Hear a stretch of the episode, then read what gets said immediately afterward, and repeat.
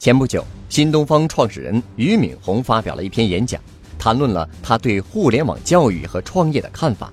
俞敏洪说：“教育领域从来没有这么热闹过，冲进来那么多人，死掉那么多公司，这个领域是无穷无尽的金矿。”俞敏洪认为，教育领域的最大特点是分散化，无论教育手段多先进，也很难想象所有学生集中在一家教育机构学习。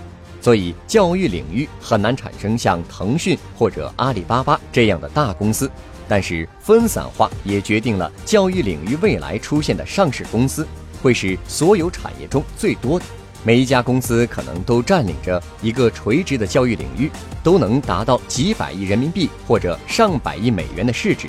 未来，这样的公司在中国会有四五十家。教育领域一定是百花齐放，而不是一家独大。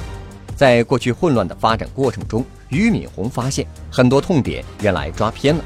对于痛点问题，首先要解决的是它是不是真正的痛点。其次，俞敏洪一直有一个观点：做任何服务，宁可简单到极致，只解决一个痛点，而不是解决了好几个痛点，又带来了好几个别的痛点。比如家教上门服务，解决了家长送孩子的痛点，但同时带了好几个其他的问题。上门的老师是不是好人？老师教学水平如何？老师的交通成本谁负责？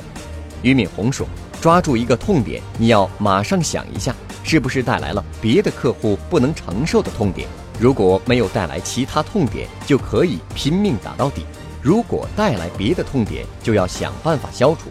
我们投资那么多公司，凡是最后出问题的公司，都有一个共同点。”号称解决痛点的同时，出现了两个毛病：第一是找到了一个伪痛点；第二是解决了痛点之后带来了其他的痛点，比如找到漂亮的姑娘想跟她谈恋爱，解决了要谈恋爱的痛点；然后姑娘提了要求，跟我谈恋爱每天必须给我十万，马上觉得谈恋爱不能谈，因为带来了经济短缺的痛点。